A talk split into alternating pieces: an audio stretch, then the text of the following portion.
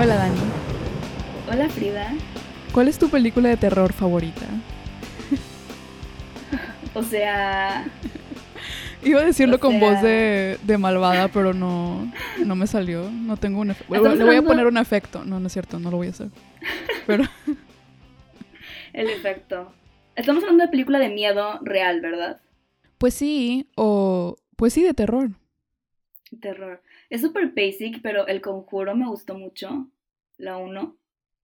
Porque yo soy nueva en todo esto de películas de miedo, como tú sabes. Bueno, ni siquiera tan nueva. Llevo como 5 años metiéndome en este mundo de las películas de miedo. Entonces El Conjuro fue de las primeras que vi. Y creo que por eso tiene un... como que un espacio especial. Como que fue mi introducción a las películas de miedo. Se vale. Sí. Tengo que admitir que me gustan mucho y creo que lo hemos comentado, las películas noventeras de miedo. Creo que esas son las que más me han gustado hasta ahorita, en general. Entonces, qué bueno que elegimos esta, Sí, muy buena decisión. porque es exactamente eso. Y sí, bienvenidas y bienvenidos a nuestra primera pijamada halloweenesca del mes de octubre. No se me ocurrió un mejor nombre para estas pijamadas que pijamada halloweenesca. Sí, eh, es el único nombre que existe, de hecho. no hay otro mejor. Y nuestra primera elección es Scream, porque creemos que es una excelente mezcla entre terror y una película de adolescentes, lo cual queda bien con el tema del podcast. Pero más que nada la elegimos porque yo quise. porque yo dije, este es mi momento, este episodio Literal. es una excusa para hablar de mi película favorita por una hora. Entonces, Ah, ¿es tu película favorita? no sé si de todos los tiempos, pero creo que sí es de las Mm, que más he visto y, y como que sí tiene una conexión sentimental conmigo, ujú. porque en toda mi adolescencia esta era como mi película, o sea, toda, toda mi personalidad estaba basada en Scream y en Sidney Prescott. Wow. Sidney era mi todo y decía, yo quiero ser Sidney cuando crezca. Sí. Entonces sí, estoy feliz, Y ten- estoy tenemos que decir que, o sea, Frida es experta. O sea, esta es tu brand, es en películas de miedo. Entonces, es tu momento, literal. Yo soy la spooky bitch de mi grupo de amigos y, y con orgullo. Esa es mi única Ah, claro. personalidad aparte de ver películas, de ver chick flicks de los 2000. Mi- el otro lado de mí es películas de terror y ya, no hay nada más Sí. en mi personalidad, es todo. Es todo lo que les puedo ofrecer. Sí. Y también elegimos esta película porque el siguiente año, en enero, se estrena la quinta película de Scream. Que qué emoción. Sí. Honestamente, no- a mí no, siento que nunca decepcionan. Honestamente, yo he disfrutado todas, igual y no de igual manera. Pero me sigue emocionando que sigan saca- sacando más de Scream. Y aparte creo que en esta quinta van a regresar personajes. Específicamente creo que Courtney Cox va a regresar. Lo que eso me tiene emocionada. Y no solo Courtney Cox, también va a volver su ex esposo, David Oh, Arquette. sí, David Arquette. Sí. Que qué emoción y qué incómodo a la vez. No, pero, pero son sí. BFFs, son súper amigos. Ah, perfecto. Entonces no Sí, incómodo, sí. solo qué emoción. Aunque en toda la película, siempre que la veo y los veo juntos me pongo triste porque, porque me acuerdo que están divorciados. Tienen muy buena química. Tienen muy y buena aparte en, química. en esta película se conocieron, entonces ahí comenzó su romance, entonces es como más significativo, ¿no?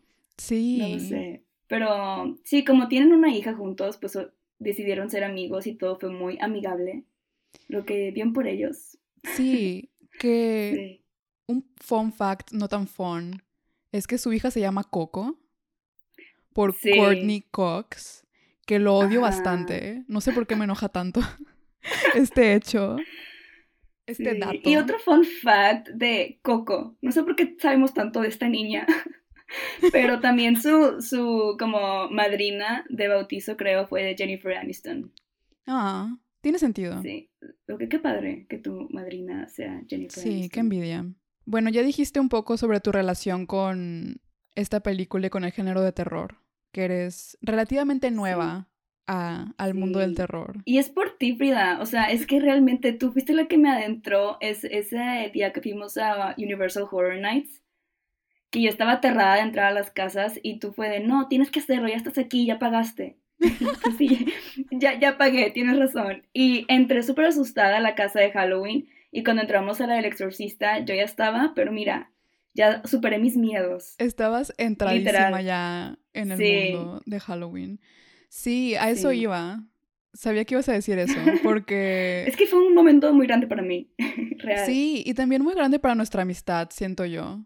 Porque, o sea, éramos amigas, pero éramos más como conocidas, o sea, de que, ah, sí, las dos somos de, la misma ciudad, estamos estudiando lo mismo en otra ciudad, entonces teníamos ese, ese lazo. Pero en el momento en el que entramos a las casas de terror de Universal en Orlando, porque fuimos a un viaje de estudios, entre comillas. De estudios es, es poco. Y entramos y me acuerdo que, que llegamos agarradas de la mano porque tú estabas de que es que me voy a desmayar. Y yo de, no pasa nada, solo saluda a todos los monstruos y demonios que te encuentres y ya no te van a asustar.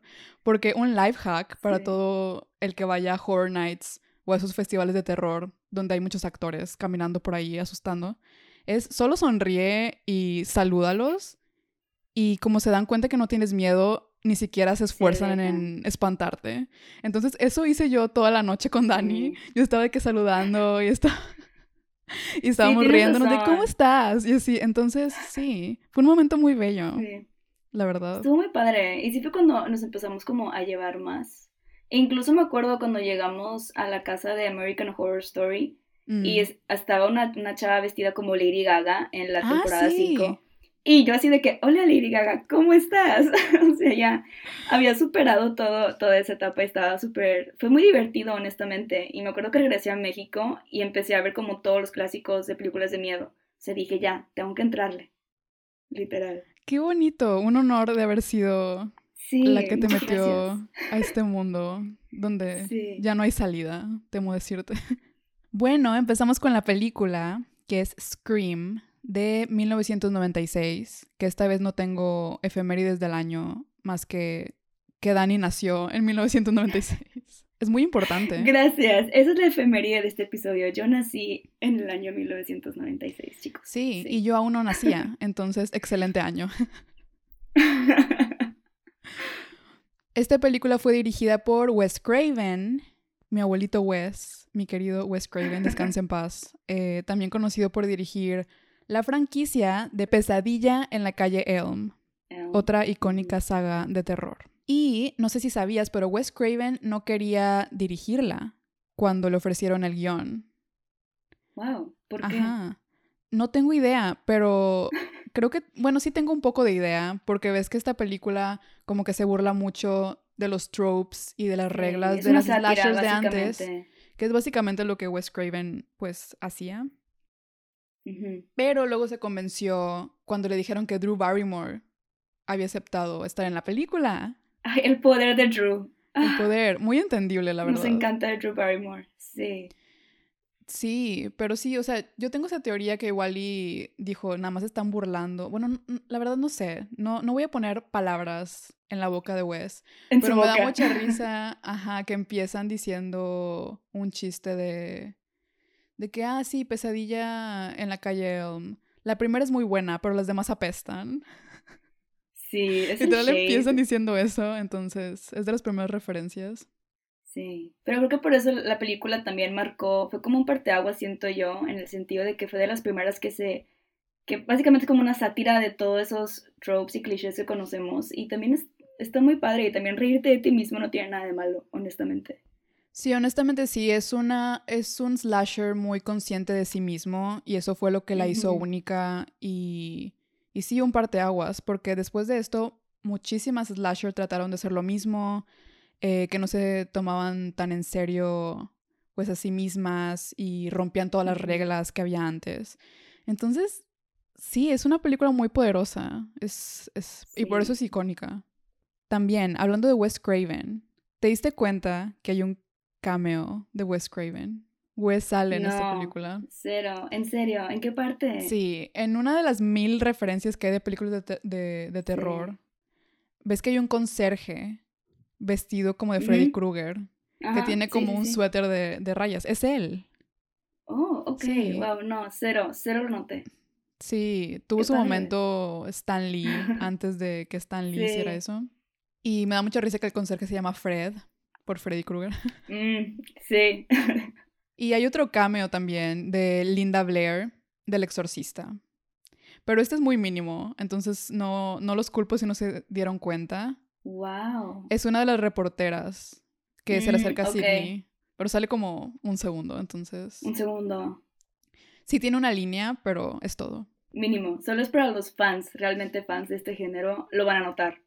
Exacto. Sí, esta película Sí. es muy para los fans. Es muy... Bueno, quién sabe, porque sé de muchos fanboys que la odian un poco, pero siento que sí, sí es como una carta de amor hacia las slashers, aunque también se burla un poco de ellas, porque hay muchísimas referencias de otras películas de terror en esta película y no las voy a enlistar porque son más de 20, Son muchas. Pero- sí. Sí, hay un momento en el que te bombardean de referencias. Pero una referencia que sí anoté es cuando mencionan a Clueless. ¿La recuerdas o no? Mm, O sea, Clueless sí, pero la Sí, el momento. siento que, que no, no lo, no lo capté. Bueno, es el casi al final que Stu dice as if y, y Randy le Ah. dice cálmate Alicia. Ok, sí caché el As If y, dije, y sí pensé, ay, eso Clueless, pero no pensé que fuera, o sea, no sé si fue adrede, pero claramente es Scream, entonces tiene sentido que haya sido adrede. Sí, sí. Sí, Sí, porque después dice cool. cálmate Alicia. Entonces sí, Sí. muy buena referencia no de terror, siento yo. Porque salió un año antes Clueless Mm, ok, que Scream. sí. Ok, ahora sí, empezamos con la trama de la película, con Drew Barrymore siendo adorable y con una increíble peluca rubia. Sí, icónica. Sí, y mi primera nota que escribí es, ¿se acuerdan cuando todos teníamos teléfonos fijos en nuestra casa? ¿Qué, qué momento? Y honestamente, yo nunca contestaba. O sea, más porque al principio no podías ver el número y si yo no conocía el número o no sabía qué onda, yo nunca contestaba. Entonces, no sé, siempre me daba miedo y probablemente Scream sea la razón.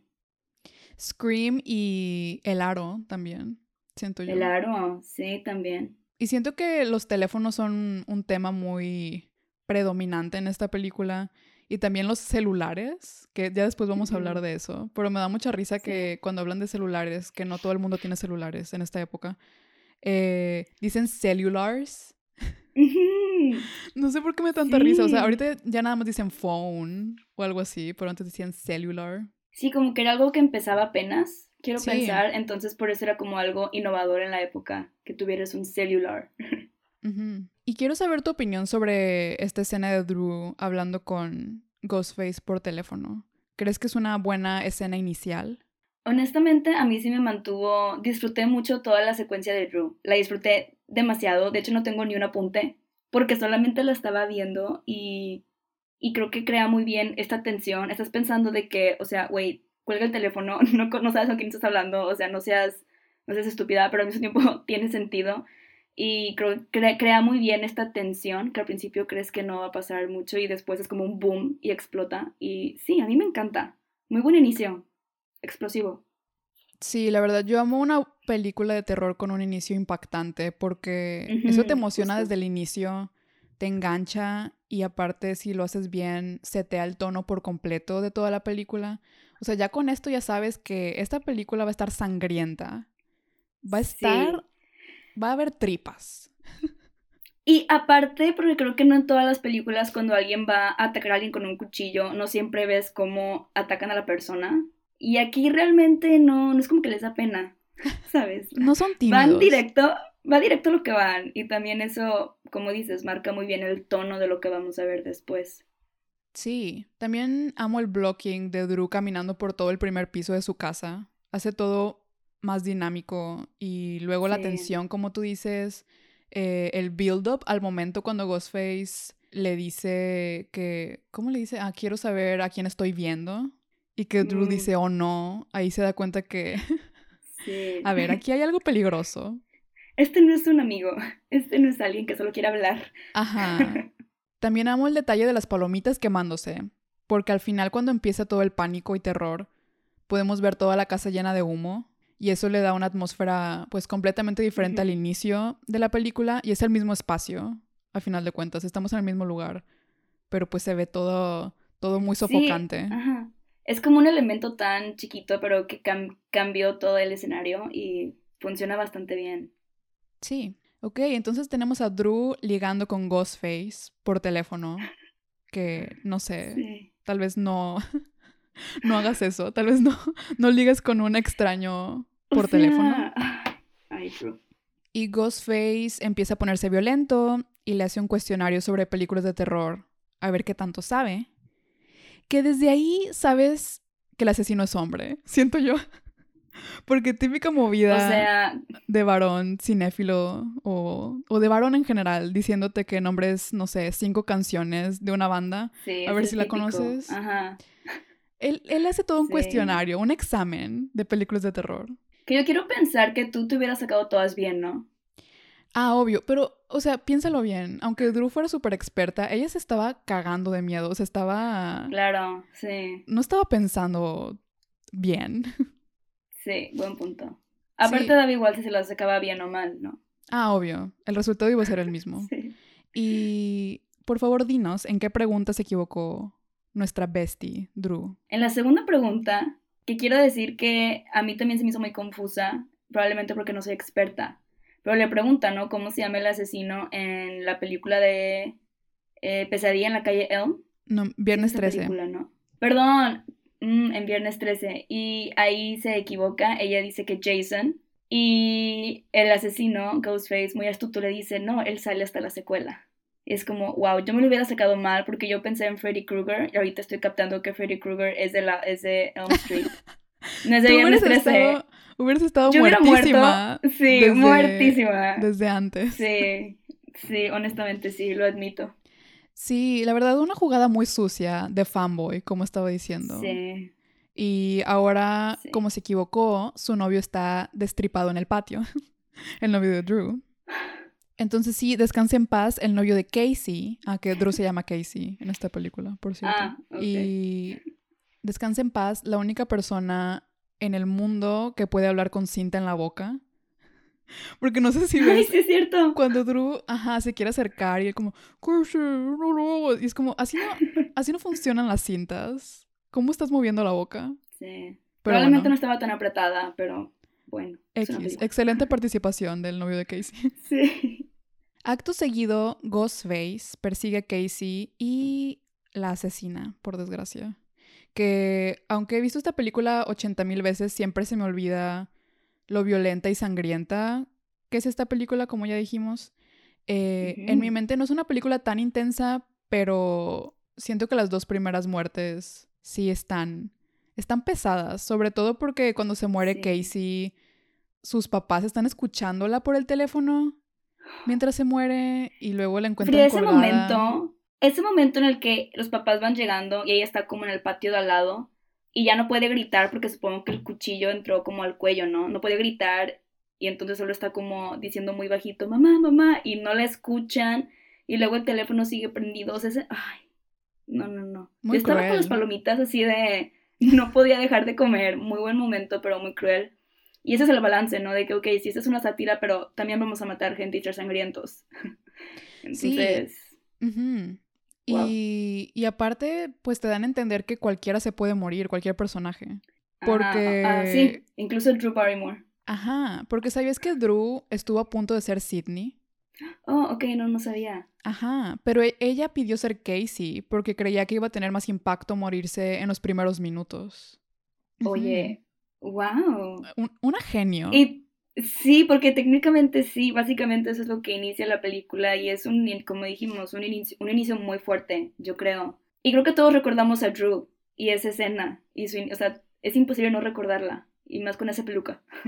Sí, exacto, con esa bella peluca, pero sí. sí se me hizo una genialidad porque tú pensarías que igual y, no sé, a alguien del equipo de marketing o, no sé, se le ocurrió eso, o al director de casting pero ella fue la que dijo, si yo me muero primero, pues va a estar más impactante aún. Porque aparte, en toda la publicidad de la película, no sé si la has visto, los pósters y todo, Drew es la del el centro y hasta enfrente. O sea, te dan a entender que ella es la protagonista. Entonces engañaron a todo el mundo.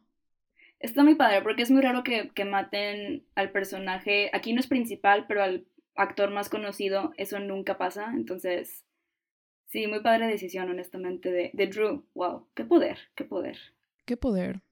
Ok, después de esta bella escena, al fin vemos a nuestra protagonista Sydney Prescott en su cuarto con un póster de las Indigo Girls, porque pues los noventas. Sí. Y vemos a nuestro galán Billy Loomis con mucho, pero mucho gel en el cabello. Sí. Todos muy grasosos en los 90. Ujú. Y no sé qué opines, pero spoiler alert, se ve a kilómetros que él es el asesino. Sí, es- desde inicio es muy creepy. No, no da buenas vibras. No sé si eso es adrede o no, probablemente sí. O sea, el hecho de que al menos no me sentía como cómoda con ese personaje. Lo sepas o no lo sepas, creo yo. Sí, está raro. O sea, ¿qué hace Sidney con alguien como él? Como que no... No sé. No hay match. No...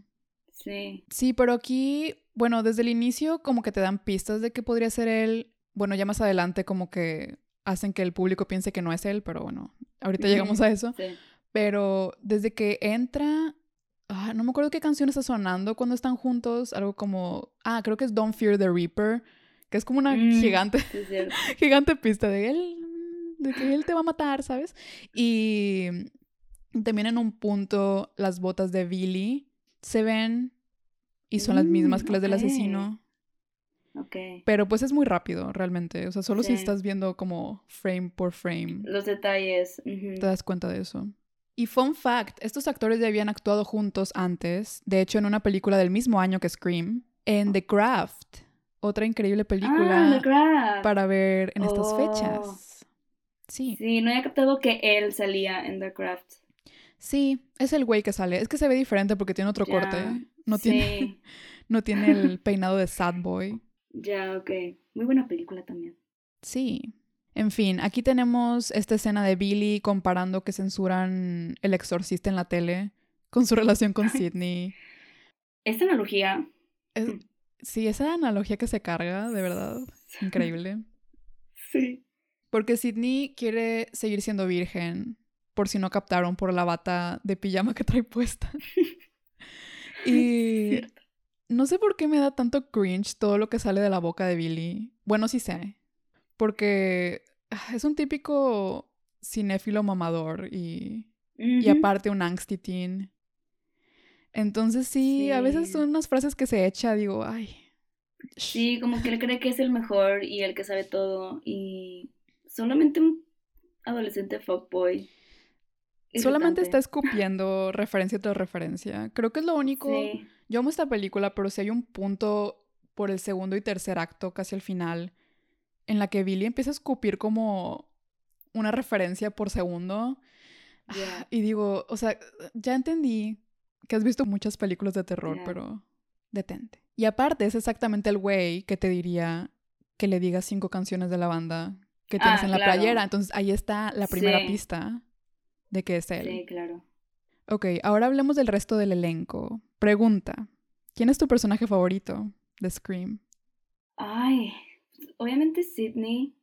Pero el, personaje de la periodista que es Courtney, no me acuerdo cómo se llama. Me Gale gusta, pero sí es demasiado. Gale, pero sí es demasiado intensa. No lo sé, solo sé que a quien odio con todo mi alma es a Matthew Lillard, que no me acuerdo el nombre de su personaje. ¿Qué? Es muy buen personaje, pero como persona lo odio, me explico. Pero él como actor, él como actor me encanta. Entonces es como esa de que él, él se me hace muy buen actor, muy buen personaje, pero como persona en sí Mm. su personaje es como lo vomito. Sí, sí lo con- tienes razón. Si Sí. lo conocieras en persona, sí te darían ganas de Ajá. darle un buen golpe. Sí, exacto. Sí, sí, sí, porque es el típico que ellos se me hace muy me gusta mucho, no me gusta, pero su relación eh, él y la novia que es la mejor amiga de Sidney, ella también me cae muy bien. Es, es extraña porque se ve que es como que muy relajada, pero realmente tiene muy buenas líneas al mismo tiempo y líneas hasta cierto punto feministas, entonces se me hace como un, un personaje demasiado curioso, no sé cómo describirla. Sí, las mejores líneas creo que las, di- las dicen Matthew Lillard y, y Tatum. Sí. Yo o sea, la novia. justo. Sí, sí, sí. ¿Cuál es el tuyo? Ah, está muy difícil. Porque amo, amo las caras de Matthew Lillard. La verdad, entregó su alma en cada Sí, sí escena. lo hizo. Eh, se nota un buen su experiencia en teatro, porque la verdad proyecta por su vida. Ninguno de los músculos de su cara está relajado en ningún momento. en las dos horas de la película. Y su comedia hace que la película pues se aligere bastante, la verdad. Lo quiero mucho a mi Shaggy. Es que por eso fue tan buen Shaggy. Fue el Shaggy perfecto. Definitivamente. Pero creo que Courtney Cox se lleva la película. Sí. Ajá, Gail Weathers. Iba a decir que es la mujer en la que me quiero convertir, pero no, porque es bastante culera. Pero. Sí lo es. Es muy entretenida de ver. Courtney es muy buena siendo la reportera maldita, la verdad. Súper sí. Súper sí le sale increíblemente. Aunque dudosa su elección de tono de cabello. No sé si fue peluca. No, sí su cabello. sí su cabello. Así se lo pinto. ok. Moving on. Sí, tienen mechas rubias muy gruesas que ahorita están de moda otra vez. Entonces, sí, a mí me gusta. La verdad, su personaje en toda la saga siempre toma decisiones de cabello muy mm, arriesgadas. Sí, pero muy buen personaje. Sí, también tenemos a Randy, que es el chico nerd, fan de las películas de terror. También tenemos a Tatum Riley, que es la que mencionaste, la novia de, de Stu, que, ay, no sé, no, retiro lo dicho, creo que ella es mi favorita. bueno, Gail y Tatum son mis favoritas. Sí, sí, creo que yo igual. Sí, ella es la mejor amiga de Sidney, interpretada por Rose McGowan. También conocida por sus papeles en ah. Jawbreaker, que ya hemos mencionado esta película porque sale Judy Greer, y en Charmed, la serie de brujas de los 90. Y no sé, su personaje es muy adorable. Se supone que es la amiga rebelde, pero es muy divertida y muy buena amiga también. También tiene muy buen sentido de la moda, diría yo. Ah, súper sí. Bueno, igual y no mejor que Courtney con su traje amarillo marca texto. Espera, sí, los suits que, usa Courtney, honestamente, muy noventeros, pero, pero muy buenos al mismo tiempo. Sí, ella quiere que la vean, quiere hacerse ver. También usa un traje rojo intenso. Sí, pero bueno, como diría Belinda, ella impone modas, la Gail Weathers. Sí.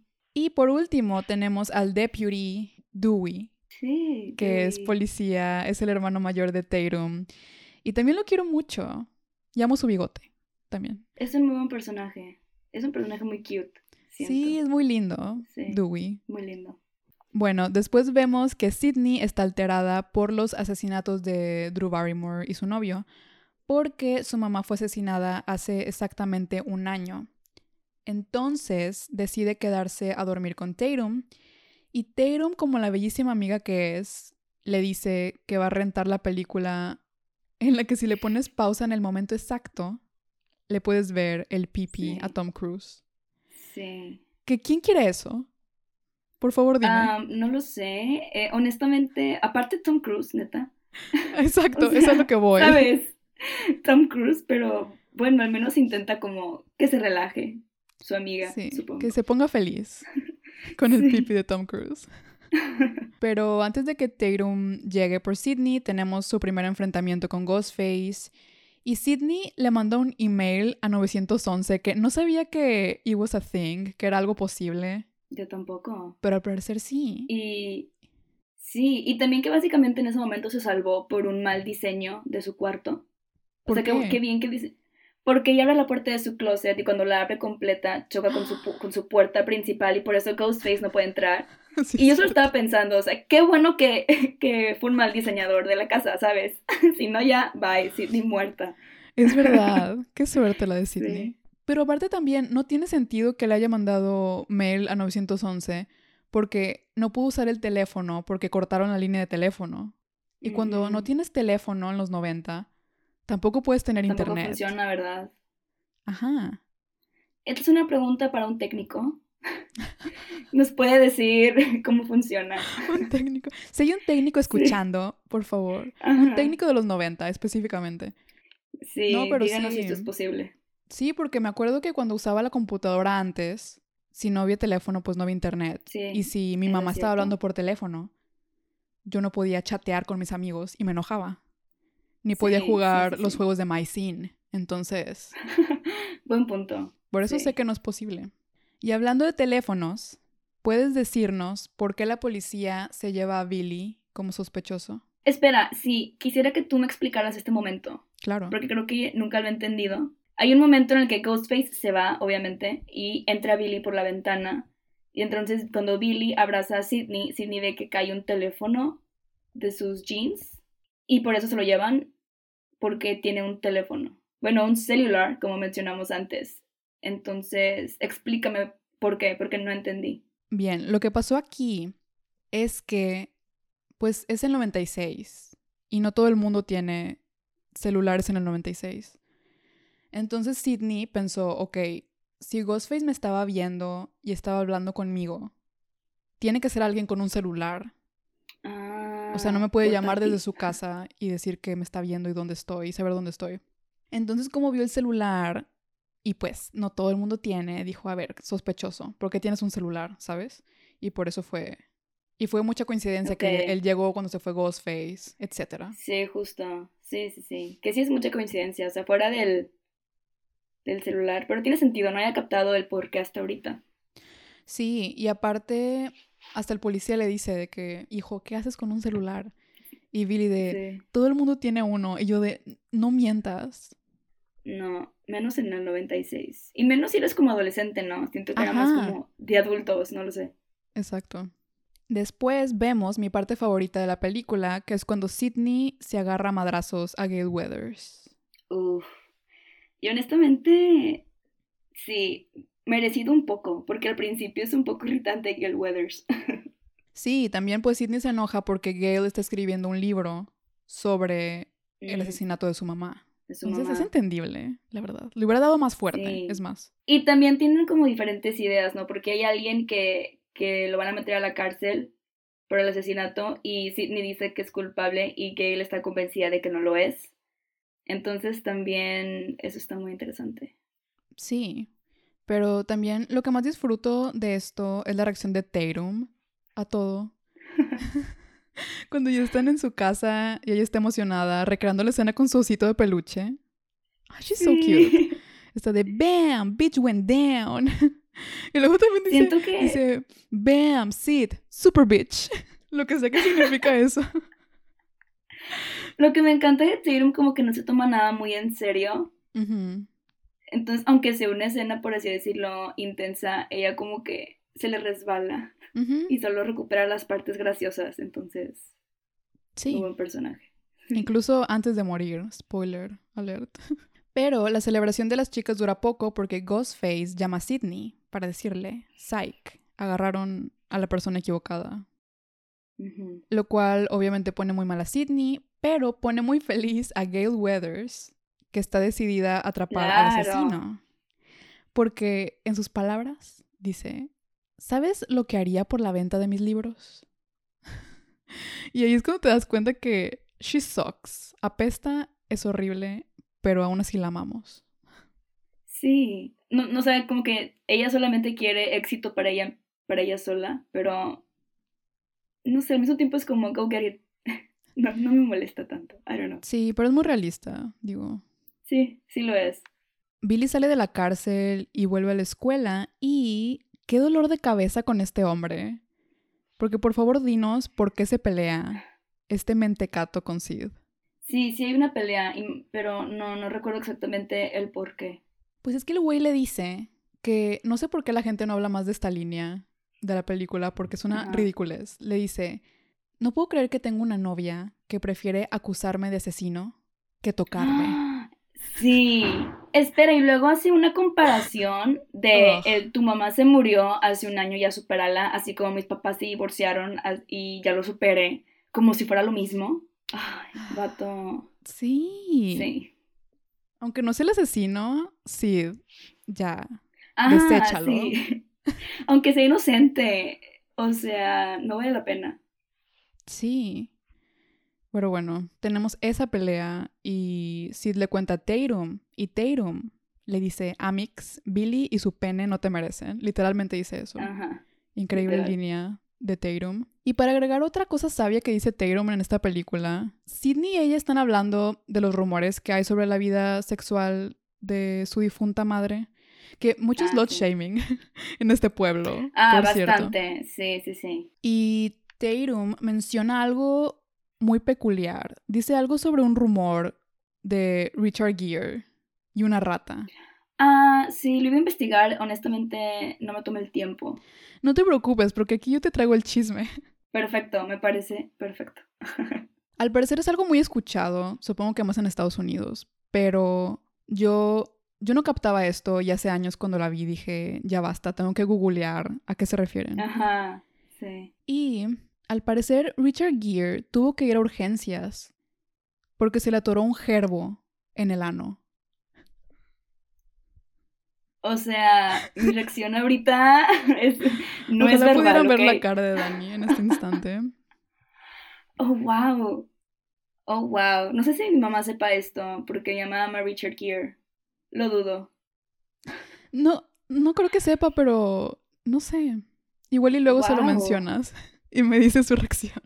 Sí, wow. Sí, estoy, estoy shook. No sabía yo de este rumor, no tenía idea. Probablemente pasó antes de que naciéramos, no lo sé. Sí, O durante sí, esa época. definitivamente fue antes porque yes, Sí. fue antes del 96. Pero sí, está ese rumor, no sé de dónde salió, no sé por qué un gerbo de todos los roedores que existen, pero Um, es que es un rumor tan, tan random. tan ¿Sabes? específico que ¿Por tiene que ser real. ese rumor? Sí, o sea, ay, no lo sé. No lo sé. Son famosos, extravagantes. um, no lo sé. Anyways, Raro. saludos a, a o Richard. sea, a Ricardo. a Ricardo. Después los chicos están en un blockbuster lleno de gente y no tengo nada Ay, que decir de eso, solo que me puse triste al Ya verlo. sé. Yo extraño ir a Blockbuster y rentar varias películas y luego estás en la fila y agarras palomitas y dulces y es como... Era toda una experiencia. Yo me la vivía en blockbuster y más porque Sí. había uno al lado de mi casa que ahora es un Ah, super colchones. Oh, wow. Muy triste, pero sí. El mío ahora es una farmacia Benavides. Mm, creo que estamos hablando del mismo. Sí. Estás hablando... Del que está en Burger King y Ventureland. Ah, no estamos hablando del mismo. Sí, no. Ventureland también falleció este año. Sí, que- acaban de ponerlo en renta. que era un arcade de nuestra ciudad y también estoy muy triste al respecto. Bueno, después de esto todos llegan a la fiesta de Stu porque pues hacer una fiesta en esta situación es una gran idea. Y, y Dewey, Dewey las lleva a la fiesta cuando tienen toque de queda y no sé, ¿esperarías más de un policía cuidando a su hermanita? Sí. Pero tan siquiera está ahí como cuidándolos, entre comillas, en la fiesta. Como que es un, como que es un hermano cool. O sea, me da como que esas vibes. Y también como que no puede controlar a Tatum, ¿sabes? Obviamente. Sí, entonces dijo, bueno, está bien, las llevo, pero Ajá. les echo un ojo. Y en esta fiesta ocurre una de las mejores muertes de películas slasher, en mi opinión, pero también una de las más tristes, porque se nos muere nuestra amiga Tatum. Ay, sí. Muy cruel, muy cruel esa, esa escena. Honestamente le da batalla. Tatum le da un poco de batalla a Ghostface. No sé si yo, si yo pudiera hacer eso, ser tan ágil como ella lo fue. Pero al final del día perdió la batalla Sí, de la manera más cruel. ¿quieres decirnos cómo murió? Es que yo, yo honestamente yo no me acordaba de la muerte de Tatum y sí estaba así como ni de chiste. No, no, no, ni de chiste. No, no podía creerlo. Básicamente para escapar en la puerta del garage hay como una puertita para, supongo que para que los gatos o los perros entren y salgan. Y ella decide escaparse por ahí. Lo que yo lo pensé, probablemente sí cabe, no lo sé, pero claramente se queda atorada como a mitad de su estómago. Y Ghostface empieza a abrir la ventana del garage. Y, y pues ya se imaginarán lo que pasa cuando el garage llega a un punto... Ujú, Es ujú. que no sé ni cómo explicarlo, ¿sabes? Ahí queda, básicamente, Ahí queda queda. Tatum. Eh, Sí. En mi opinión, un muy buen aplastamiento de cráneo. Esto no lo estoy diciendo así como cruelmente, me refiero a los efectos prácticos. Claro, sí. Pero sí, es muy impactante esa imagen, y más si no sabes que ya viene. O sea, yo ya sabía que iba a pasar, y aún así dije, ugh. Pero. Y más sí. porque Tatum no tiene escapatoria, o sea, ya está atorada en esta mini puertita, no es como que puede salir. Ay, no, o sea, sí, Muy frustrante. tensión al 100, muy frustrante, sí. Sí, y antes de esto, bueno, cuando la vemos que va por, por cervezas que dice, Mm. que la mandan por cervezas y dice, What am I, the beer wench? sí. Pero al final sí va, por desgracia. Y tenemos un, un nipple shot muy Ah, prominente. muy claro. Sí, sí, sí. Se notó que era, era quiero tener esta, esta toma, ¿sabes cómo? Ajá, que era a través de su, de su blusa. De su blusa. Que sí usaba brasier, sí traía brasier, solo que, solo que era muy delgado, supongo. Eh, Probablemente. sí, pero en los 90 sí he notado que en varias películas o no traen brasier de plano y siempre se les nota los nipples. Pero aquí sí traía. So, fue una decisión. Era, Consciente. era algo, eh, sí, fue una decisión consciente. O sea, recuerdo que en Friends también, lo que es a Courtney Cox y Jennifer Aniston también. Eh, no sé si es porque no traigan bra, igual porque ese sea el, el objetivo. Pero aquí sí como que sí se le veía al menos como una tank top o algún tipo. Entonces no sé, no, no sé, pero probablemente fue adrede. Sí, definitivamente fue adrede. Sí. Y me encanta este momento porque también ella como va por las cervezas llega un punto donde empieza la- le empieza a aventar botellas al Ghostface. sí. Me encanta como que muy ágil, es lo que yo digo, o sea, yo no sería así, siento yo. Sí, y aparte de Ghostface siento que en toda la franquicia siempre es muy torpe, o sea, sin importar qué persona es. ¿Verdad? Siempre lo ves como tropezándose, resbalándose y es muy divertido de ver. Sí, también hay un punto donde le pega con la puerta del congelador en su cara Mm, y como que pareciera que sería muy fácil vencerlo, sí. ¿sabes? Aunque no tiene sentido porque él tiene un cuchillo en la mano, entonces no lo sé. Sí, pero al final no fue fácil vencerlo, por desgracia. Ay, no, qué triste. Mientras todo esto está pasando, en la fiesta están viendo Halloween, que, que una fiesta muy larga. Es como la mayoría de la película esta fiesta. Y ven casi todo Halloween. Sí, sí está, muy- sí está muy larga. Y Stu solo quiere verle las tetas a Jamie Lee. Jamie. Pero Randy le dice que eso es hasta el 83. Porque preguntaron como que, ay, ¿cuándo van a salir? Y él de, hasta el 83. Ahorita no. y Randy nos empieza a contar las reglas de las películas de terror. ¿Te acuerdas de alguna de las reglas? Me acuerdo que si eres virgen, sobrevives. Si tomas o haces drogas, te mueres, porque básicamente es lo mismo, ¿no? Si, básicamente si pecas, si pecas ya valiste. Y creo que había una tercera. Ah, la de no decir ahorita regreso, ahorita vuelvo. Ah, sí. porque no regresas. Justo. Sí, las películas de antes, sobre todo las slasher, eran muy de castigar a los jóvenes pecadores que tienen sexo y se drogan, etc.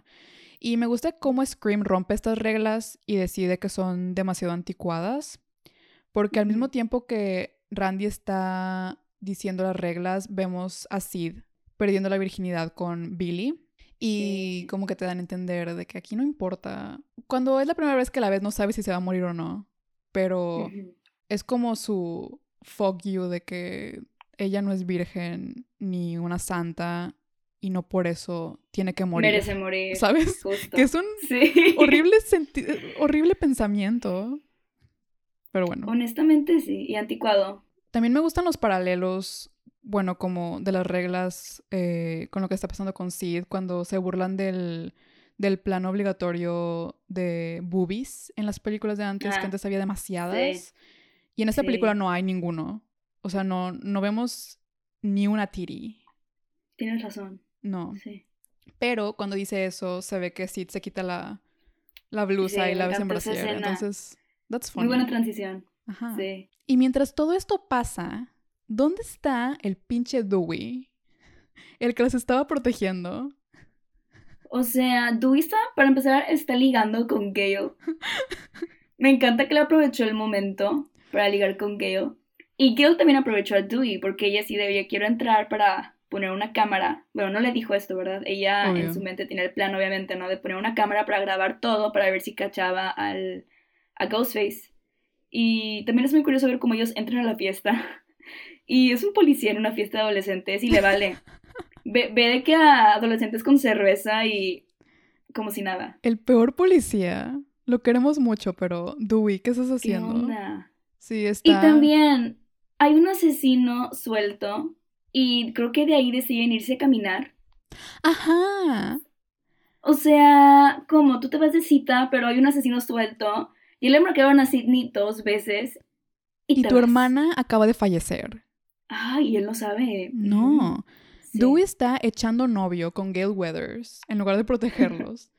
Eh, se van a caminar y él muy coqueto, hablando de constelaciones y la madre. Ay, lo quiero mucho, pero sí, él, él no está ahí. Y otro detalle que me gusta mucho, lo que acabas de mencionar de la cámara, es el desfase de 30 segundos en la cámara de Gail Weathers. Porque Gail pone la cámara en la fiesta y lo pueden ver desde la van, pero ven todo 30 segundos después. Y eso agrega mucha tensión, porque no saben si el asesino sigue adentro o ya está afuera, que eso es lo que pasa. Y me odio a mí misma porque en, en mis notas escribí, muere el gordito come chetos, que es una falta de respeto, porque se llama Kenny. Se llama Kenny, Y murió por todos nosotros. Ay, Kenny. Kenny no merecía morir, él solo estaba ahí porque Kale estaba de intensa, queriendo encontrar al asesino. Sí, bueno, muere Kenny, Ghostface lo apuñala. Pasan muchas cosas, esto como una gran persecución. Sidney hace, quiere que Gale se detenga porque Gale está manejando la van. En esa van también el momento que yo no me acordaba, el momento en el que empieza ¿Cómo se llaman esas cositas? Las windshields. El las limpia parabrisas. Ajá, y es pura sangre. Mm. Sangre de Kenny. No, es Kenny. Como, wow, qué intensidad. Y, y, bueno, en eso esta Sidney se le atraviesa a Gale para que se detenga, pero Gale no puede maniobrar y pues choca contra un árbol. Y Sidney la deja ahí. Sí. Sidney la da por muerta y se va corriendo. Sí, es cierto. Sidney regresa a la casa, tiene que decidir si deja entrar a Stu o a Randy, porque cualquiera de los dos puede ser el asesino. Pero Sidney antes ve por la cámara de Gale que el asesino está a punto de matar a Randy. Mm. Entonces supongo que pues entra en pánico y por eso cierra la puerta. Pero ella ya sabe que Randy no es. Sí, sí, sí. Ok, y quieres decirnos, tú di la gran revelación. Dinos qué pasa después. ¿Quién es el asesino? Oye, y yo tengo que decir que yo misma he visto esta película de chicas y la veía, no bastante, pero la llegué a ver varias veces. No me acordaba, me acordaba de Billy. Creo que sabemos que Billy es el asesino, pero él no trabaja solo. Billy tiene un cómplice. Y el cómplice es nuestro gran Matthew Lillard, que interpreta a Stu. Que honestamente tiene mucho sentido. Stu siempre hace comentarios super creepy y como que no le afecta. De que al principio, por ejemplo, no le afecta la muerte de Drew, de, de Casey, de su novio y es como que muy burlón, entonces... Y honestamente, a un perro para Sidney porque se acaba de acostar con Billy. o sea, se acaba de acostar con, con un asesino. Y aparte, revelación número dos, que ellos también estuvieron a cargo de la muerte de su mamá. No. Muy horrible eso. Eso es demasiado. Básicamente Billy le dice que él empezó todo eso y que mató a su mamá un año antes porque su mamá se acostó con el papá de, Billy, de Billy. Y es por eso que la mamá de Billy los abandonó. Sí, muy fuerte todo. Y Stu está ahí nada más por loco, realmente. O sea, está ahí nada más porque sí, él no tiene motivo. Stu, Stu dijo, peer pressure, man. I'm far too sensitive. Sí. Ah, sí. No me acordaba de eso. Sí, entonces ahí están ellos, los besties de asesinos. Aquí los dos tienen su momento de villano de James Bond, ¿no? Le cuentan todo el plan con mucho detalle a Sidney. en lugar de ah, matarla antes de que se les escapara, que es obviamente lo que pasa después. Y aparte, estaban muy distraídos desangrándose, porque esa es la mejor parte, según yo, de toda la película. Que es un shock gigante verlos a los dos apuñalándose entre sí. Apuñalarse, sí. Sí. Sí, honestamente eso es llevar, o sea, te das cuenta que estos chavos son, o sea, llevan el término cinéfilo fanático a otro nivel. O sea, realmente querer como que entrar en la misma historia de terror y saber lo que es. O sea, no encuentro otra razón por la que ellos se apuñalen a ellos mismos. Sí, o sea, ellos querían hacerse ver como las víctimas, pero ¿por qué no se esperaron allá matar a todos. Exacto, no era necesario hacer, el show en medio de todos, ¿sabes? o sea... O sea, no, eso no, no va a salir bien. Y aparte Billy empieza a, apuñalarlo demasiado a Stu. Obviamente se iba a desangrar todo. Y tú ah, después está así de que, ah, creo que me estoy muriendo. es como, me dio muchísima risa de que sí, amigo, creo que te estás muy fuerte, ah. Eh, y también hay una línea muy buena que creo que es la favorita de todos en la película, que es cuando Sidney le dice que llamó a la policía y Stu le dice, ah, my mom and dad are gonna be so mad at me. Está llorando porque sus papás se van a enojar. Sigue pensando en eso. Lo van a regañar. Y luego Stu muere aplastado por una televisión, que es mm, muy Nightmare on Elm Street 3. Después llega Gale a salvar el día, pero olvida quitarle el seguro a la pistola. Pero en su segundo intento no se le olvida y le dispara a Billy. Y luego Sidney le dispara en el cráneo para que no reviva, which is pretty badass. Es de mis momentos favoritos también de la película. Le da justo en medio de la frente. Ajá. Que también Billy sobrevive demasiadas veces, honestamente. Hay, un punto donde también Sidney creo que le entierra una, un paraguas, mm, como mm. en la zona del pecho. Que de hecho leí que creo que el actor tenía como una, una enfermedad o algo así, donde tenía algo de metal en su cuerpo. Oh. Y en una de esas que Sidney le dio con el paraguas, al actor le dio en la zona donde tenía ese aparato. Y su cara de dolor y de susto es real, porque sí le dolió. Oh, no. Pensé que ibas a decir que, que le pegó en la costa de metal y sonó de que clink. Oh, no. Como en el Chavo del Ocho cuando se dan golpes y suena como, como una lata, como metal. Honestamente, no, no, sé qué era, pero le dieron una zona donde le dolía mucho. o sea, no tenía como un cojincito, ¿no? Para protegerse. Entonces le dolió mucho. Y es real su reacción. Pero según yo, o sea, le dan como, le dan balazos, lo apuñalan y aún así sigue vivo. O sea, Sidney tiene que dar en la cabeza para que muera finalmente. Sí, pero también es un guiño a que todos los asesinos de las slashers eran casi inmortales. Inmortales. Hasta el final dicen que, espérate, falta el último susto cuando, se va, a cuando va a revivir. Y es cuando Sidney le dispara y dice, not in my movie. Sí, muy buen momento. Me encanta ese momento. Sí, pero pobre Skid Ulrich, que es Billy, con su con su problema, que no sé qué le dolía. que por cierto, él sale en Riverdale. Ah, sí, mira. Sí, ¿no has visto Riverdale? Ay, no, no, no. La quise ver porque pues Cole Sprouse, pero no me animo, honestamente. ¿te gusta Cole Sprouse? No, pero pues, pues era Cody, ¿sabes? Dije, pues para verlo de que no algo nuevo. Pero mi hermana me dice que no está tan buena, entonces me desanimó y ya no la vi. No está tan buena, no, te pierdes de nada. Yo vi la primera temporada y Skid Ulrich es el papá de Cole Sprouse, de hecho, de Torombolo. Oh, ya es papá, ok. Pues es un papá como... Tiene una gang, es como motociclista matón extraño, no sé. ok. Pero ahí anda. ¿Y sabes quién también sale en Riverdale? ¿Quién? Chad McElmurray. ¿Chad McElmurray sale en Riverdale? Sí. Oh, wow. Sí, así que metí este dato nada más porque quería volver a mencionar a Chad. A nuestro amigo Chad, claro, nunca se queda Tengo este objetivo de mencionar a Chad en todos los episodios, de alguna manera. Me, encanta, para, no extrañarlo. Y así se acaba Scream. Así que dime, Dani, ¿qué te pareció nuestra primera película halloweenesca?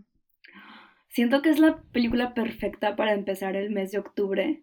Y fue una película que yo disfruté demasiado. También, fun fact, se supone que el personaje de Dewey se iba a morir en esta película. Entonces, por eso en la escena donde está como tirado en el piso y no está desmayado, se supone que estaba muerto.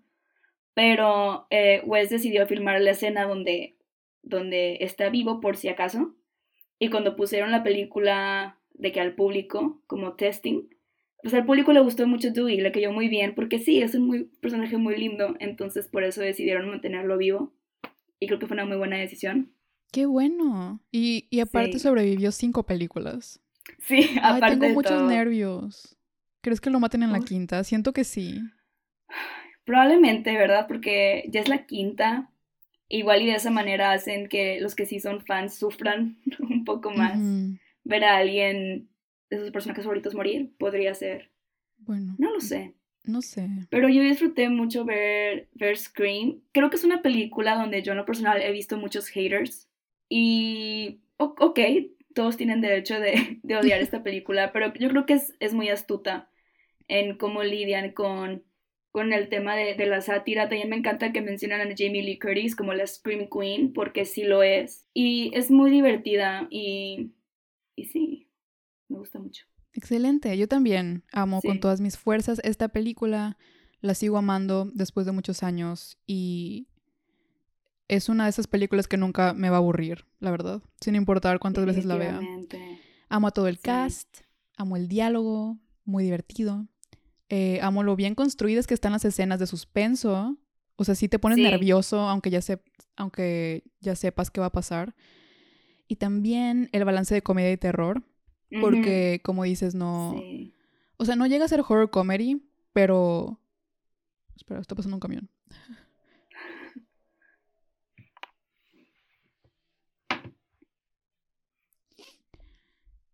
Pero.